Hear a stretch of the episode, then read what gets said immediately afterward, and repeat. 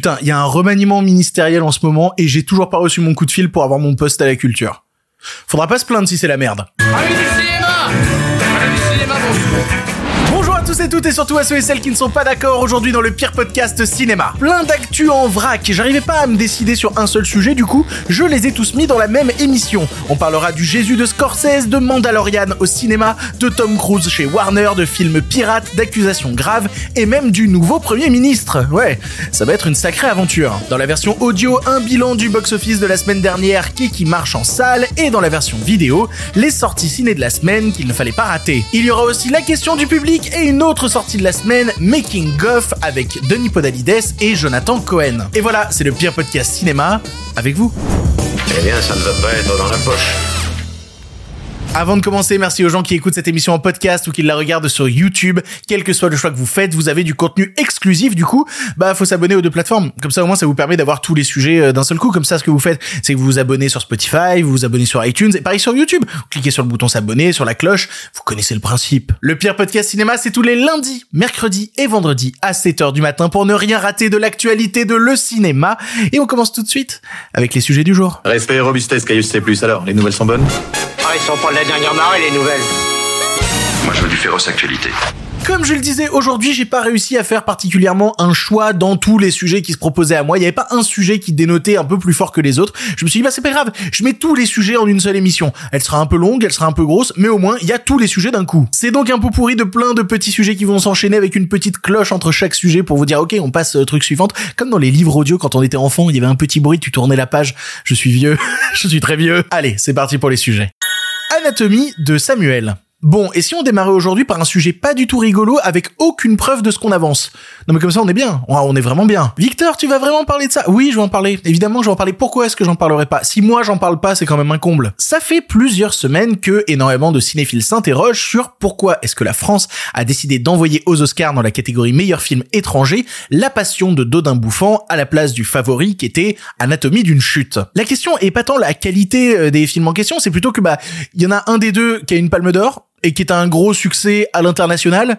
Du coup, normalement, il y a un petit choix logique qui se passe. Une décision qui, je vous le rappelle, a été prise par une commission du CNC. C'est comme ça que ça se passe hein, dans quasi tous les pays. En gros, t'as une commission qui se réunit, qui décide de quel film on envoie aux Oscars dans la catégorie film étranger. Tous les pays font plus ou moins ça. Bon, ça pose quand même deux trois questions comme pratique. J'en avais déjà parlé dans une émission, mais évidemment, si c'est plus ou moins euh, des gens affiliés au gouvernement du pays qui décident quel film part à l'Oscar du meilleur film étranger pour représenter le pays, ben on peut se poser la question de quelques ingérences politiques. Imaginons que le film qui a le plus apprécié de tel pays, eh ben dénonce quelque chose du gouvernement en place. Le gouvernement a pas de raison particulière d'envoyer le film aux Oscars, si ce n'est pour passer pour des gros tagazous devant pas mal de monde. La question de l'ingérence politique concernant Anatomie d'une chute, elle s'est posée vu le discours qu'avait fait Justine Trier à Cannes, mais c'est un truc où à peu près tout le monde a botté en touche, et notamment la future ex-ministre de la Culture Rima Abdul Malak, qui avait même demandé d'avoir un droit de réponse dans Télérama, et qui avait clairement déclaré, je la cite, les insinuations selon lesquelles je serais intervenu sont à la fois graves, fausses et extravagantes. Je ne connais personnellement aucun membre que le CNC a proposé pour cette commission. J'ai indiqué à plusieurs reprises avoir trouvé magistrale Anatomie d'une chute, et à l'inverse, je n'ai pas vu la passion de Dodin Bouffant. Bon, au final, Justine Trier s'en est pas mal tiré, hein, le succès qu'elle a aux Golden Gloves en ce moment le prouve, et elle a d'ailleurs été interrogée à ce sujet tout récemment par IndieWire et elle a répondu c'est la décision de quatre personnes dans une petite pièce. Le meilleur cadeau de Noël que j'ai eu c'est que Barack Obama ait mis mon film dans son top 10 globalement elle en a un peu rien à taper. Voilà tout est bien qui finit bien et en fait, pas tellement. Puisque, d'après certaines personnes, ce serait pour une toute autre raison qu'Anatomie d'une chute n'aurait pas été envoyé aux Oscars par la France. Et ça concerne l'acteur qui joue le mari dans le film Anatomie d'une chute, à savoir Samuel Théis. Je vais pas rentrer dans les détails parce qu'il faut laisser la justice faire son boulot et qu'on va pas spéculer outre mesure, ça sert à rien. Mais en gros, euh, ça a été révélé par Libération fin juin dernier. Le comédien, qui est aussi réalisateur, réalisait son nouveau film et il aurait agressé sexuellement un technicien sur le tournage de son dernier film, ce qui aurait poussé la production à le mettre en quarantaine pour tout le reste du tournage. Il y a eu une plainte, c'est remonté jusqu'aux oreilles du CNC, et vu que c'était pas encore sorti dans la presse, il se serait dit que bah ouais, on va peut-être pas envoyer euh, le film aux Oscars parce que ça risque de tout faire éclater et on va nous le reprocher. Est-ce que j'ai une preuve de tout ce que je suis en train d'avancer? Absolument pas. Mais il y a des gens sur les réseaux qui commencent à dire que c'est ça la réalité de la situation. C'est ça la réalité de la situation. notamment le réalisateur Victor Saint-Macary qui a affirmé dans plusieurs posts que le comité était au courant des faits euh, qui remontent, comme je disais, à juin dernier et que c'est pour ça que le film n'a pas été désigné par la France pour les Oscars. Et c'est une version qui commence à se répandre un peu partout sur les réseaux parce que le complot, c'est toujours sympa. Or, et je vais le répéter, est-ce qu'on a une preuve de ça? Absolument pas. Qu'est-ce qu'on a dit sur le fait de relayer des trucs sans aucun véritable fondement? Ça commence à faire tout de même. Et surtout, d'après mes sources, dont je peux pas parler, mais c'est du gigantesque bullshit. C'est une théorie ultra fumeuse qui a été balancée sur les réseaux sociaux pour faire quelques RT et se faire reluire le cul. Ça a même été relayé par droitisation ciné. Non mais c'est vous dire la pertinence de l'info. Est-ce qu'on aura un jour la réponse? Pas forcément. Faudrait peut-être même demander jusqu'à Justine Trier, mais elle a d'autres choses à foutre. Est-ce que ces informations risquent d'impacter le destin d'anatomie d'une chute aux Oscars? Pas forcément, encore une fois. C'est un truc qui est même pas survenu sur le tournage d'Anatomie d'une chute. Ce serait quand même sacrément con, quoi. Bref, beaucoup de bruit pour rien. Affaire à suivre. Le Jésus de Scorsese. Martin Scorsese prépare son nouveau long métrage, il a 81 ans. J'aimerais à son âge avoir le dixième de sa forme. Juste le dixième, je demande pas plus. Son nouveau film s'intitule A Life of Jesus, il est adapté du livre du japonais Shusaku Endo dont Martin Scorsese avait déjà adapté une autre œuvre en 2016, à savoir Silence. Alors, il avait déjà touché quelques mots euh, du film il y a quelques mois pendant la promo de Killers of the Flower Moon, il avait déclaré, je le cite, je sais pas exactement à quoi ce film ressemblera, je sais pas comment on pourra le qualifier, disons que le récit sera pas conventionnel, mais il y aura de la mise en scène scène et je jouerai dedans. Vous vous en doutez, le but va être de raconter une version modifiée de la vie du Christ. Paraît-il d'ailleurs que ça se déroulera pendant notre temps présent. Et moi, quand j'entends un tel projet de la part de Scorsese, je me dis, on n'est pas prêt. Ah, il va nous faire un truc énorme qui va durer 9h30, ça va être complètement idiot. Et en fait, pas du tout, puisque le film s'annonce à une durée d'une heure vingt, qui est, ce qui est plutôt étonnant quand même, il faut le dire. Il réalisera pas d'ailleurs le film tout seul, puisque le film sera co-réalisé avec Kent Jones, qui est un critique et réalisateur américain, qui avait notamment fait le documentaire Hitchcock Et ils avaient déjà bossé ensemble en 2010 sur un documentaire qui s'appelait A Letter to Elia, qui était un documentaire qui retraçait la vie du réalisateur Elia Kazan, qui, enfin, vous connaissez sûrement réalisateur qui avait fait un tramway nommé Désir, à l'Est d'Éden, bref, un réalisateur qui a beaucoup compté pour Martin Scorsese. Même si ça dure une heure 20 ça reste quand même un très gros projet pour lequel Scorsese est allé jusqu'à rencontrer le pape en mai dernier et qui nous rappelle quand même parce qu'il avait fait en 88 voilà avec euh, la dernière tentation du Christ avec euh, Willem Dafoe. Et c'est même pas son seul projet parce qu'en parallèle de ça il prépare un autre film avec Leonardo DiCaprio qui sera sur le naufrage d'un navire britannique au 18e siècle où l'équipage a viré à la totale anarchie. Il nous enterrera tous Papy Scorsese. Non mais c'est décidé. Il nous enterrera tous. The Mandalorian il y a un film Mandalorian qui va sortir au cinéma réalisé par John Favreau qui s'appellera Mandalorian et gros goût. Voilà, c'est ça la news qu'est-ce que j'en ai à branler? Je suis désolé, hein, je me considère vraiment comme un fan de Star Wars de la première heure. J'ai grandi avec ces films, mais qu'est-ce que j'en ai rien à taper de Mandalorian? J'ai vu le premier épisode, ça m'est passé mais à 2000 km au-dessus quoi. Et oui, mais fallait aller jusqu'à l'épisode 4 ou 5 pour que ça devienne intéressant. Non, j'ai pas autant d'heures de ma vie à perdre en fait. Déjà que je regarde peu de séries, vous avez vu le nombre de séries Star Wars qui sont sorties? Le nombre d'heures de vie qu'il faut donner pour suivre tout l'univers étendu que Disney a essayé de créer? Non, je suis désolé, vraiment, j'ai pas envie. Sauf Andorre. Voilà, sauf Andorre parce que Tony Gilroy, parce qu'il paraît que Andorre c'est pas mal. Il faut que vraiment j'y jette un coup d'œil. Et donc il y a ce film là qui arrive, Mandalorian et gros super, mais c'est pas le seul film prévu de la part de Disney. Alors il y a l'autre film Star Wars dont je vous parlais avec euh, Rey, euh, Maître Jedi et tout, mais c'est pas tout. Il y a un autre film dans le Mandoverse, le Mandoverse, ça existe ce truc, c'est quoi ce délire? Il y a un autre film dans le Mandoverse, cette fois-ci par Dave Filoni qui s'était occupé notamment des séries sur euh, Boba Fett ou sur Asuka. Et en plus de ces trois films, bah, il y a un autre film réalisé par James Mangold sur les origines des Jedi et le début de la Force avant l'ancienne République. Eh, je suis fatigué. Comme je vous ai dit, j'ai grandi en regardant Star Wars en boucle. Le premier film que j'ai vu au cinéma, j'ai forcé pour aller voir Star Wars épisode 1 au cinéma quand j'avais 5 ans. Et Disney arrive à me dégoûté de Star Wars. C'est vous dire l'exploit quand même. Et attendez, parce que au milieu de tout ça, j'ai pas compté qu'il y a un autre film Star Wars en préparation par Taika Waititi, alors qu'il est vraiment à l'étape de développement. Hein. Euh, il en a reparlé il y a un mois. Il a dit qu'il prendrait son temps pour faire les choses bien et il veut pas que ce soit dans le canon principal. Il veut raconter toute autre chose, ce qui est peut-être encore une fois à son crédit. Disney qui est en train d'épuiser sa licence, qui qui roule dessus pour épuiser la moindre goutte de jus qu'ils peuvent refiler aux fanzous désespérés. Je suis fatigué. Sans deck, je suis fatigué par ce genre de truc. Voilà, Mandalorian et gros goût. Je suis sûr que ça va rendre heureux deux trois personnes. Hein. Bah tant mieux pour vous. Tom Cruise trompe Paramount. En effet, Tom Cruise va voir ailleurs et rejoint l'écurie Warner. Oui, comme ça on dirait une news un peu anodine, mais en fait ça raconte deux trois trucs sur l'industrie un peu intéressants. Tout d'abord, c'est pas un petit deal de rien du tout. Tom Cruise a signé avec Warner pour développer et jouer le premier rôle d'une nouvelle licence du studio, une franchise originale. Et il fait pas les choses à moitié d'ailleurs parce qu'on apprend dans le communiqué de presse que Tom Cruise va même avoir ses propres bureaux chez Warner pour pouvoir bosser euh, tranquille. Ah non, mais parce qu'il faut bosser à la cool quand même. Cette culture de l'acteur affilié à un studio, c'était un truc qui se faisait il y a plusieurs décennies et qui s'est un peu perdu avec le temps. Si ce n'est pour des grandes figures, des derniers grands monstres du cinéma américain, comme par exemple Tom Cruise. Sauf que concernant le bonhomme, Tom Cruise là chez Warner c'est quelque chose, mais ça fait quelques années qu'il est la poule aux œufs d'or d'un autre studio, à savoir Paramount. Bah oui, parce que euh, euh, Mission Impossible, c'est Paramount. Top Gun 2, c'était Paramount. Et le truc encore plus rare que ça, c'est que la dernière fois que Tom Cruise est allé fricoter avec Warner, c'était il y a plus de 10 ans maintenant. C'était pour Edge of Tomorrow qui est sorti en 2014. 2014 Edge of Tomorrow, ça nous rajeunit pas. Et c'est super, Edge of Tomorrow. Voyez-le, c'est super. Bon, ce qui se passe ici est d'autant plus intéressant quand on regarde ce que ce dont je vous avais parlé dans une émission euh, juste avant Noël, une émission qui a été assez peu vue, peut-être que les gens l'ont pas vue, n'hésitez pas à aller la voir. Mais c'était une émission où je vous expliquais qu'actuellement se déroulait un très gros rapprochement entre Warner et Paramount, avec Warner qui risquait d'avaler une part des actifs de Paramount. On risquait d'avoir une fusion entre les deux. Là, comme ça, on a l'impression que Tom Cruise, euh, il quitte sa copine pour aller fricoter ailleurs. Mais si les deux en question, ils fricotent aussi ensemble, bah ça peut faire un mariage à trois de grande qualité. Par contre, là, on est vraiment sur du business business. Si on veut parler du film en question qu'ils vont développer, bah c'est en projet. On sait même, je pense que même eux n'ont pas l'idée de ce qu'ils vont faire. Et on n'est pas parti pour une sortie avant 2026, euh, 2027, facile. Pour l'instant, on sait rien. On sait juste que euh, il part voir ailleurs. Peut-être que l'herbe est plus fraîche de l'autre côté de la prairie. Ça ne veut absolument rien dire.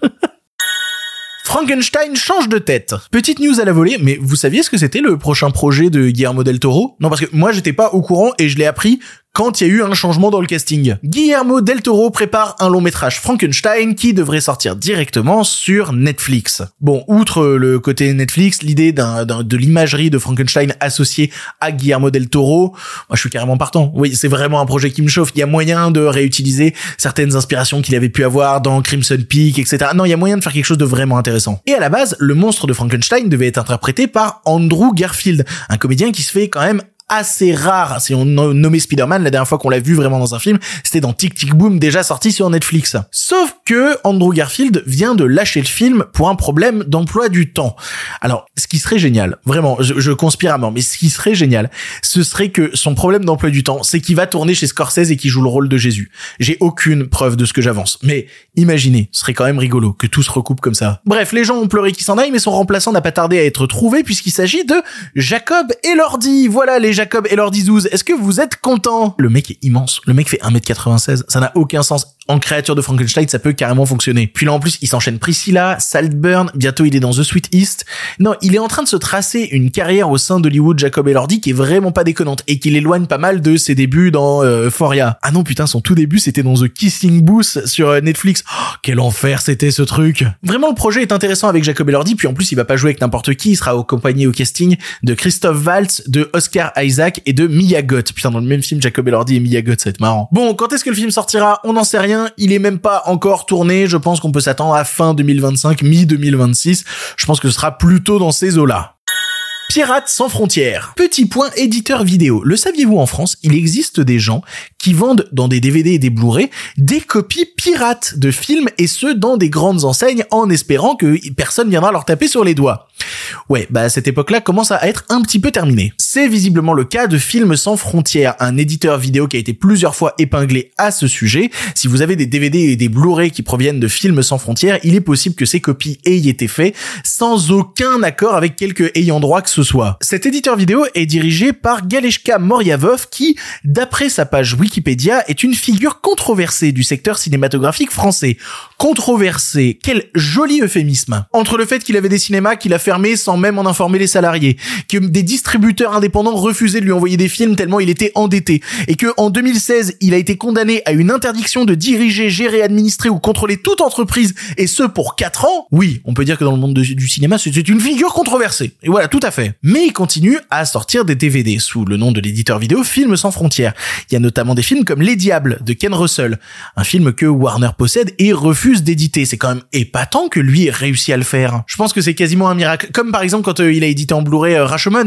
Voilà, Rashomon. Alors je croyais que c'était Potemkin qui avait les droits et qui l'éditait, mais visiblement lui aussi édite euh, Rashomon dans une copie qu'il a trouvée dans un coin peut-être. Plusieurs internautes ont fait remarquer en ligne que l'enseigne Gilbert Joseph revendait des films provenant de l'éditeur vidéo Films sans frontières et que bah c'était quand même pas très jojo quoi. C'est bon ni pour le client qui achète possiblement une copie pirate, ni pour le marché de la vidéo qui se retrouve à combattre quelqu'un qui fait fi de toutes les lois en place. Eh bien, à force de signalements, les choses ont fini par bouger puisque Gilbert a annoncé dans un post qu'il retirait les films Les Diables de la vente et prenait la décision de mettre fin à leur relation commerciale avec ce fournisseur. Super bonne nouvelle, mais qui n'empêche pas de rappeler une triste réalité, c'est que le marché de la vidéo est un lieu sinistré où des petits acteurs talentueux se battent pour exister face à d'autres qui en ont un peu rien à foutre et essayent à tout prix de gratter quelques euros. C'est une première étape. Voilà, c'est une première étape à voir si ça fera évoluer les choses. Oh putain, il y a la dernière news. Oh, on va rigoler, on va rigoler.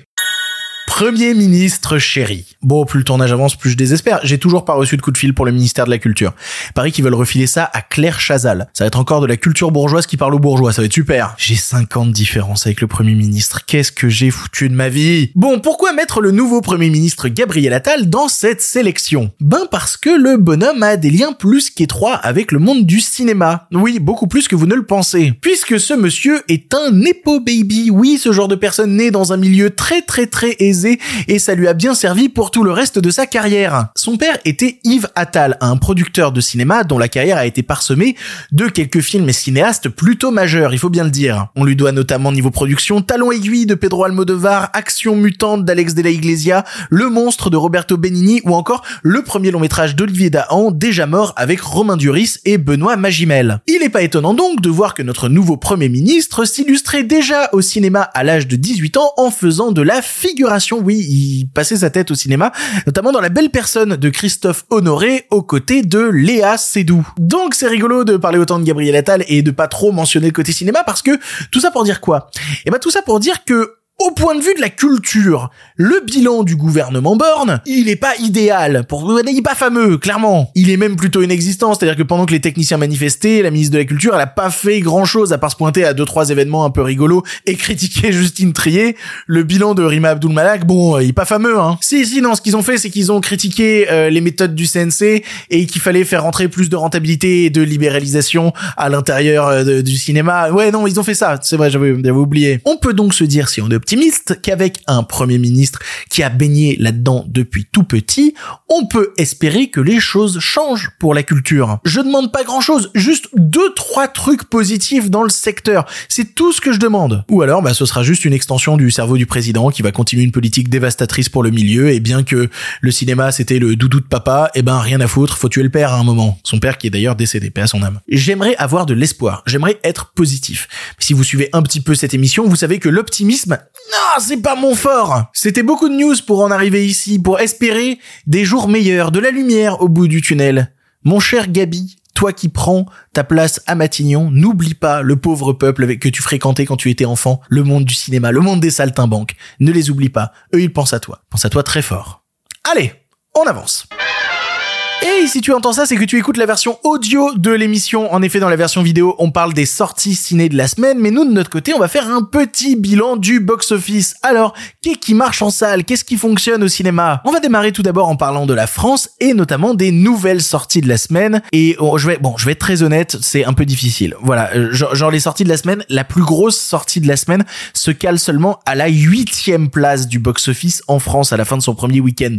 Ce qui est dur, ce qui est particulièrement dur. Pour parler seulement des nouvelles sorties, ben, le top 1, c'est Iris et les hommes, qui fait 145 000 entrées sur 516 copies. C'est énorme, 516 copies pour le film, c'est gigantesque. Si on veut comparer à Antoinette dans les Cévennes, Antoinette à la fin de son premier week-end faisait 132 000 entrées, mais pour 444 copies, ce qui est moindre, et en plus dans un contexte qui était tout particulier, puisque, on rappelle, Antoinette dans les Cévennes est quand même sorti en septembre 2020, à un moment de creux du Covid qui était plutôt violent. Là, le fait que Iris et les hommes arrive à convaincre sans trop convaincre, fasse pas vraiment plus alors qu'il a plus de salles, c'est plutôt un échec pour le film qui démarre un peu mal. À côté de ça, dans les nouvelles sorties, il y a Priscilla, le nouveau film de Sofia Coppola qui fait 125 000 entrées sur 258 copies.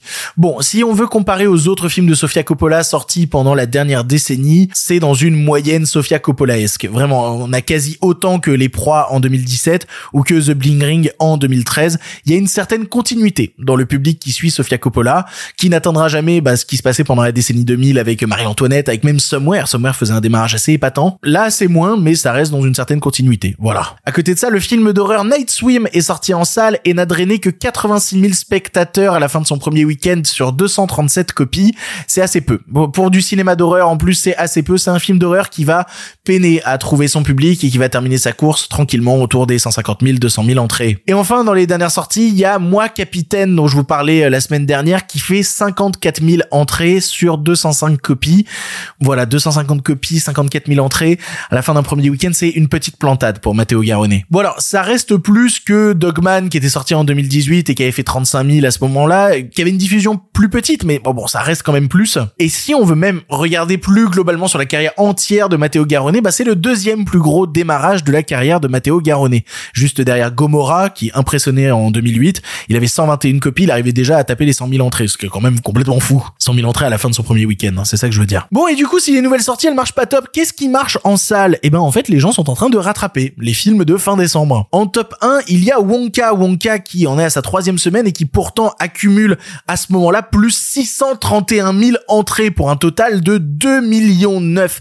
Il va dépasser tranquillement les 3 millions d'entrées dans, dans la journée de sortie de cette émission, hein, vraiment énorme. En top 2, c'est le nouveau Aquaman, Aquaman 2 qui fait encore plus 402 000 entrées, il en est à 1 million 6.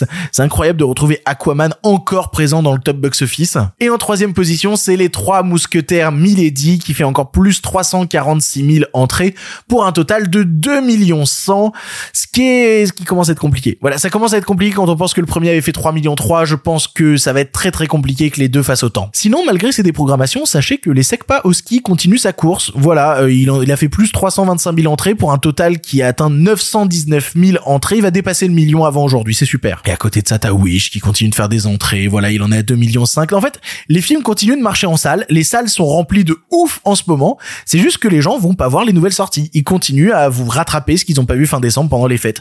Pourquoi pas Tant que les salles sont remplies, c'est quand même l'essentiel. À côté de ça, aux US, eh ben un peu pareil qu'en France, le premier c'est Wonka. Voilà, Wonka qui fait plus 14 millions à la fin de ce week-end pour un total mondial de 467 millions de dollars. Bravo Paul King, quelle magnifique réussite. Mais la petite surprise, c'est que comparé en France où il boit la tasse, eh ben Night Swim se cale à la deuxième position. Le cinéma horrifique s'en sort aux US avec 11 millions pour un total dans le monde de 17 millions de dollars.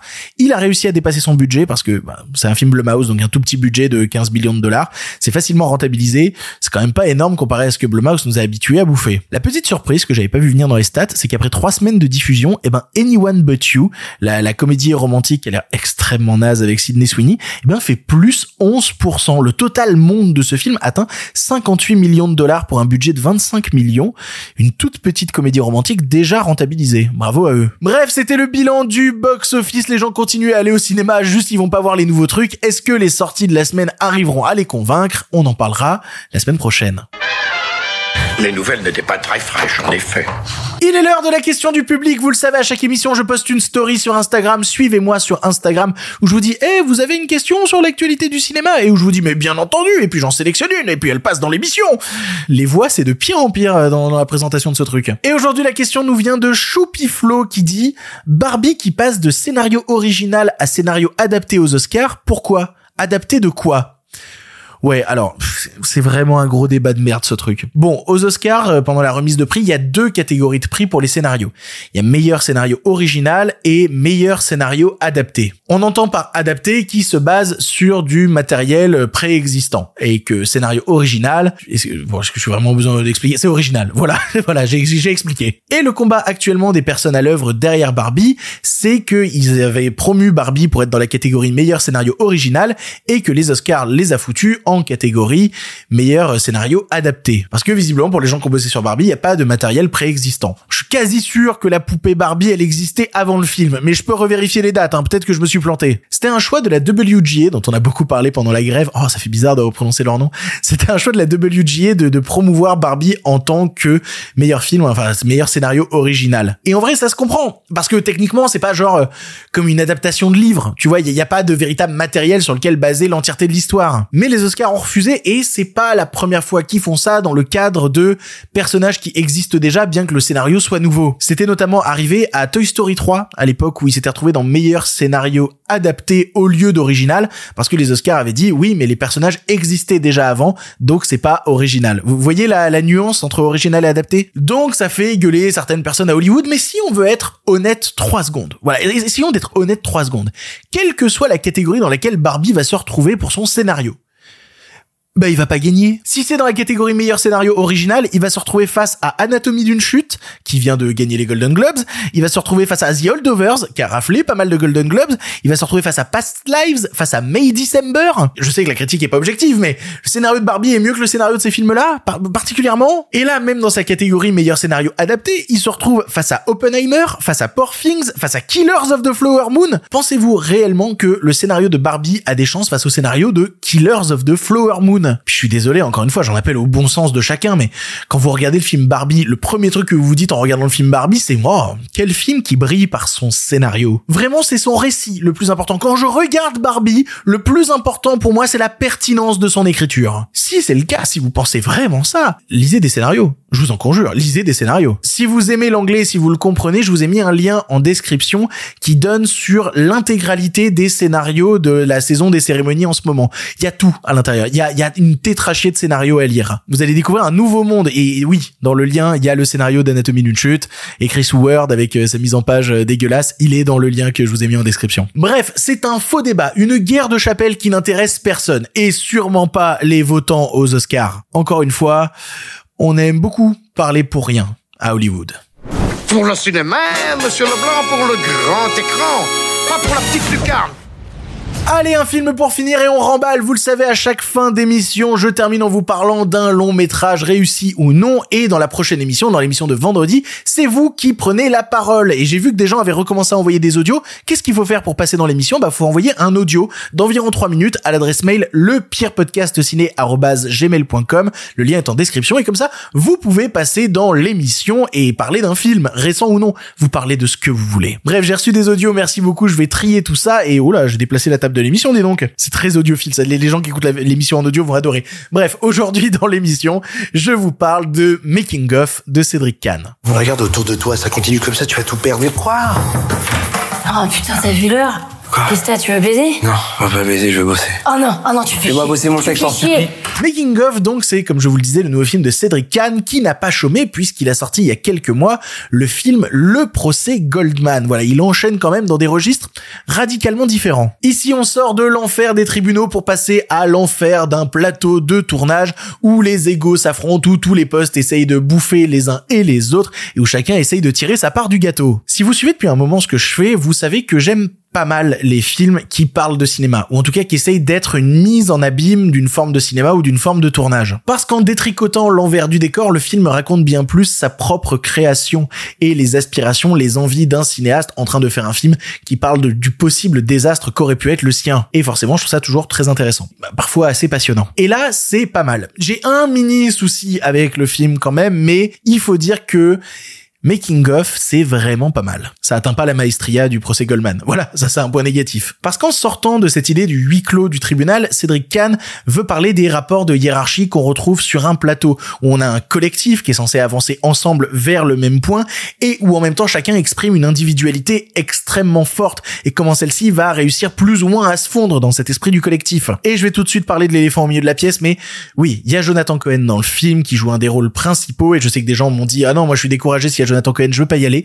Je pense qu'il a rarement été aussi bien casté que dans ce film. Parce qu'il joue un acteur principal imbuvable qui est beaucoup trop investi dans son rôle de type qui a bloqué une usine dans la vraie vie, qui veut à tout prix coller à la réalité, mais qui est au final euh, assez ridicule. Et si Cédric Kahn le prend, c'est pas pour rien. C'est pour essayer de déconstruire son image de vanneur acteur star. C'est du rôle de semi-contre-emploi vraiment malin. Parce que dans le film du film, euh, le personnage de Jonathan Cohen est censé jouer, comme je disais, un type qui bloque une usine.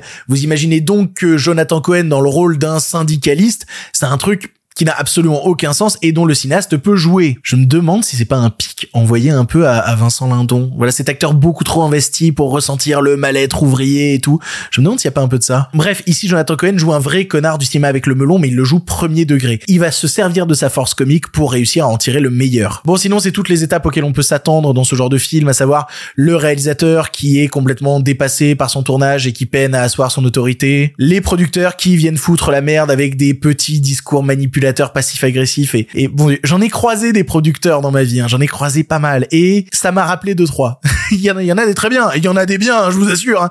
mais euh, mais ça m'a rappelé deux trois. Puis en plus, il fait un truc un peu méta, c'est-à-dire qu'il prend des comédiens mais qui ont aussi eu des places de réal dans leur carrière, c'est-à-dire que il y a Valérie Donzelli, il y a Xavier Beauvois qui joue le réalisateur, il joue continuellement sur cette frontière entre la réalité et la fiction. Parce que c'est intéressant de voir comment le film dans le film et le film lui-même partagent les mêmes sujets, à savoir lutter contre les forces de l'argent et comment le making of va traiter de ça aussi. J'ai rarement vu un enfer de tournage aussi bien représenté, avec en plus un Podalides qui est aussi aimable que pitoyable. Il a une phrase à un moment dans le film, il dit la solitude, ça fait partie du contrat, je l'ai accepté, je la trouve vraiment jolie dans le contexte. Sans compter que t'as aussi le petit gars du coin qui rêve de percer dans le cinéma, qui a plein d'idéaux et qui va se retrouver malgré lui à faire le making of du film et à découvrir le pire côté du cinéma. Et il fait ce making of et c'est ça mon problème en fait, c'est sûrement la radicalité qu'impose le titre du film, à savoir que c'est un making of, c'est l'histoire d'un making of. Et du coup, on ne verra jamais ce qui a été making of fait. Je sais que le but c'est de te construire un film qui te raconte le fait que ce qui est important c'est le chemin et pas la finalité. L'important c'est la lutte. Voilà, toi-même tu sais. Mais ça sonne un peu prétexte, ça fait que le film manque d'une véritable conclusion en quelque sorte, celle qui est la conclusion de tous les tournages, à savoir euh, ben un, film. Après ça reste vraiment sympa. Si vous ne savez rien du cinéma et de sa réalité, ça peut autant vous amuser que ça peut vous dégoûter. Mais pour sûr qu'il y a un paquet de réalité à l'intérieur. Vous n'imaginez même pas. Putain, mais vous me faites tout chier Je porte mon projet comme un fardeau et je me sens seul. C'est ainsi que se termine cette émission du pire podcast cinéma. Merci de l'avoir suivi jusque-là. Comment allez-vous en ce milieu de semaine? J'espère que vous allez bien. Moi, ça va. On est plutôt bien. On est tranquille. On boit de l'eau. Il y a des tempêtes de neige ici. C'est génial. Franchement, si je sors pas l'émission vendredi, c'est juste parce que bah, j'ai plus de courant, parce que la neige a détruit les câbles électriques. C'est possible que ça arrive. Ça va arriver à un moment dans la saison, dans les deux mois à venir. Je sais pas quand, mais ça finira pour arriver. Pour arriver, par arriver. Pardon, je suis claqué. Pour l'instant, c'est terminé. On se retrouve vendredi. Si vous en voulez encore. Non mais oui, bien sûr, mais c'est fini cette histoire là. Par contre, euh, la prochaine fois, avec plaisir.